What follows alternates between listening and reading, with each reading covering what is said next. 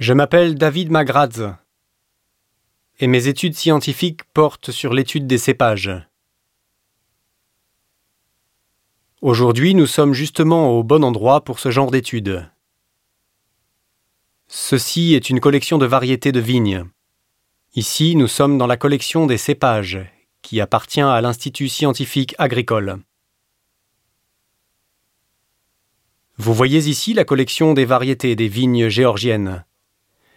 Mais on y trouve également des cépages étrangers qui peuvent être intéressants pour la viticulture géorgienne. Parlons plutôt des variétés de vignes géorgiennes. Il s'agit d'une génothèque assez riche, les ressources génétiques sont riches, élaborées tout au long des siècles sur les terres géorgiennes, dans leurs régions historiques et géographiques, comme par exemple la Kakessie, le Kartli, l'Imérétie, etc. Chacune de ces régions est fière de ses cépages, et la variété des espèces favorise la diversité des vins géorgiens.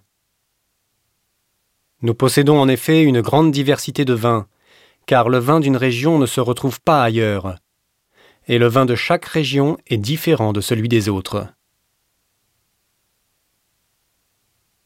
Des cépages comme leur Katsiteli, que vous voyez à ma droite, sont mondialement connus. Là, c'est une de ces variations, leur Katsiteli rose. C'est l'un des cépages phares de la Géorgie et de l'Europe orientale, qui est produit en grande quantité. Un autre cépage très connu est le Saperavi.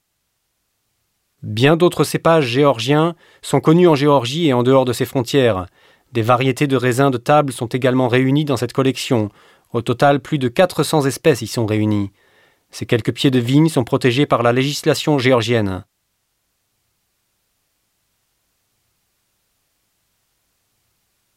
Ils sont également protégés par les vignerons et les producteurs. Plus de 90% du vignoble géorgien est constitué de cépages géorgiens, d'où toute l'importance de protéger, d'étudier, de populariser ces espèces afin de les conserver et de les transmettre aux générations futures. C'est primordial pour sauvegarder l'identité de la viticulture géorgienne et c'est aussi important pour la viticulture mondiale. Tout comme la conservation des gènes, autrement dit la génothèque, a son importance pour le développement futur.